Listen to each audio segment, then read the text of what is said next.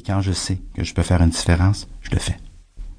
Pour être sûr de ne jamais oublier cette expérience et cette réflexion, j'ai dessiné un petit bonhomme sourire sur le devant d'un gland mort que j'ai trouvé en prenant une marche dans un parc. Je l'ai appelé Charlie et je le traîne avec moi, peu importe où je vais. Charlie est le nom officiel de mon symbole et je n'ai pas choisi ce nom-là au hasard. Je vous en révélerai la signification assez particulière à la fin du CD. Là, je vous ai pas mal parlé de la semence. Saviez-vous qu'un chêne pouvait vivre près de mille ans, mille années de vie sur la Terre? C'est au moins dix fois plus que la plupart d'entre nous. Durant l'Antiquité, les Grecs reliaient le chêne à Zeus en raison de sa force et de sa puissance. Les Romains, eux, reliaient le chêne à Jupiter. Un chêne adulte peut atteindre 30 mètres de hauteur et 10 mètres de circonférence. Un chêne sain de 25 ans peut produire jusqu'à 25 000 glands par année. Alors, ce n'est donc pas surprenant qu'on utilise l'expression fort comme un chêne. Quand je pense que tout l'arbre est contenu dans sa simple semence. Les enseignements du banquier philosophe. Au travail, je me suis risqué une couple de fois à parler de Charlie avec mes collègues. Les réactions n'étaient pas toujours unanimes, mais je faisais sourire. J'ai alors voulu adapter l'essentiel du discours sur le gland et le potentiel humain en termes financiers, parce que je voulais rejoindre le plus de monde possible autour de moi. Je me suis alors mis à parler de capital humain. Alors le taux d'intérêt a grimpé. Un financier qui parle de croissance, de capital et, de temps en temps qui fait référence à la semence d'un chêne, euh, ça ne court pas les rues.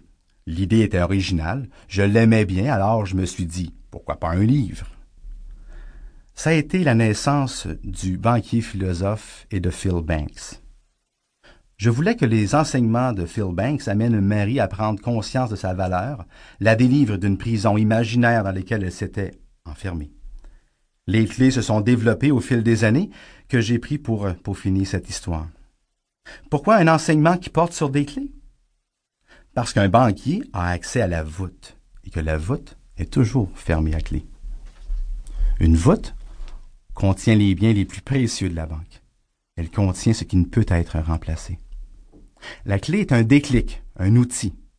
Une clé sert à ouvrir, à débarrer, à plus facilement se sortir d'une situation ou à franchir un obstacle qui vous bloque la route. Une clé peut ouvrir une porte ou un coffre au trésor. Elle vous offre des millions de possibilités. Mais une clé n'est pas une solution. La solution, c'est nous qui la trouvons par nous-mêmes au fil de nos réflexions, car chacun de nous est unique et chacune de nos situations est unique. Ce CD est un outil pour vous aider à découvrir et développer le potentiel qui est en vous. Son but est de vous aider à valoriser votre capital le plus important, c'est-à-dire vous-même. Il vise à vous fournir des pistes de réflexion et vous faire faire des prises de conscience. Je vous souhaite de retrouver le chêne en vous, l'essence de qui vous êtes, car la grande forêt humaine a besoin d'arbres, et nous sommes tous reliés d'une manière ou d'une autre. Pensez-y. Quel est le support pour la finance? C'est l'argent. Quel est, quel est le support pour l'argent? C'est le papier. Et quel est le support pour le papier? La forêt et ses arbres? Et d'où proviennent les arbres? Eh oui, de leur semence, de leur potentiel, de leur Charlie. Vous comprenez donc comment et à quel point chacun de nous est important.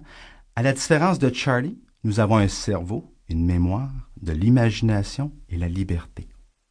La liberté de nous penser meilleurs ou moins bons que nous ne le sommes en réalité. Aujourd'hui, contrairement à Charlie, vous avez le choix de vous détabletter. Pouvez choisir. C'est ce qui nous différencie de toutes les autres espèces qui nous entourent. La liberté de choisir qui nous voulons devenir. Pensez-y. Si un gland devient un chêne, si une chenille devient un papillon, que deviendra le potentiel qui sommeille en vous?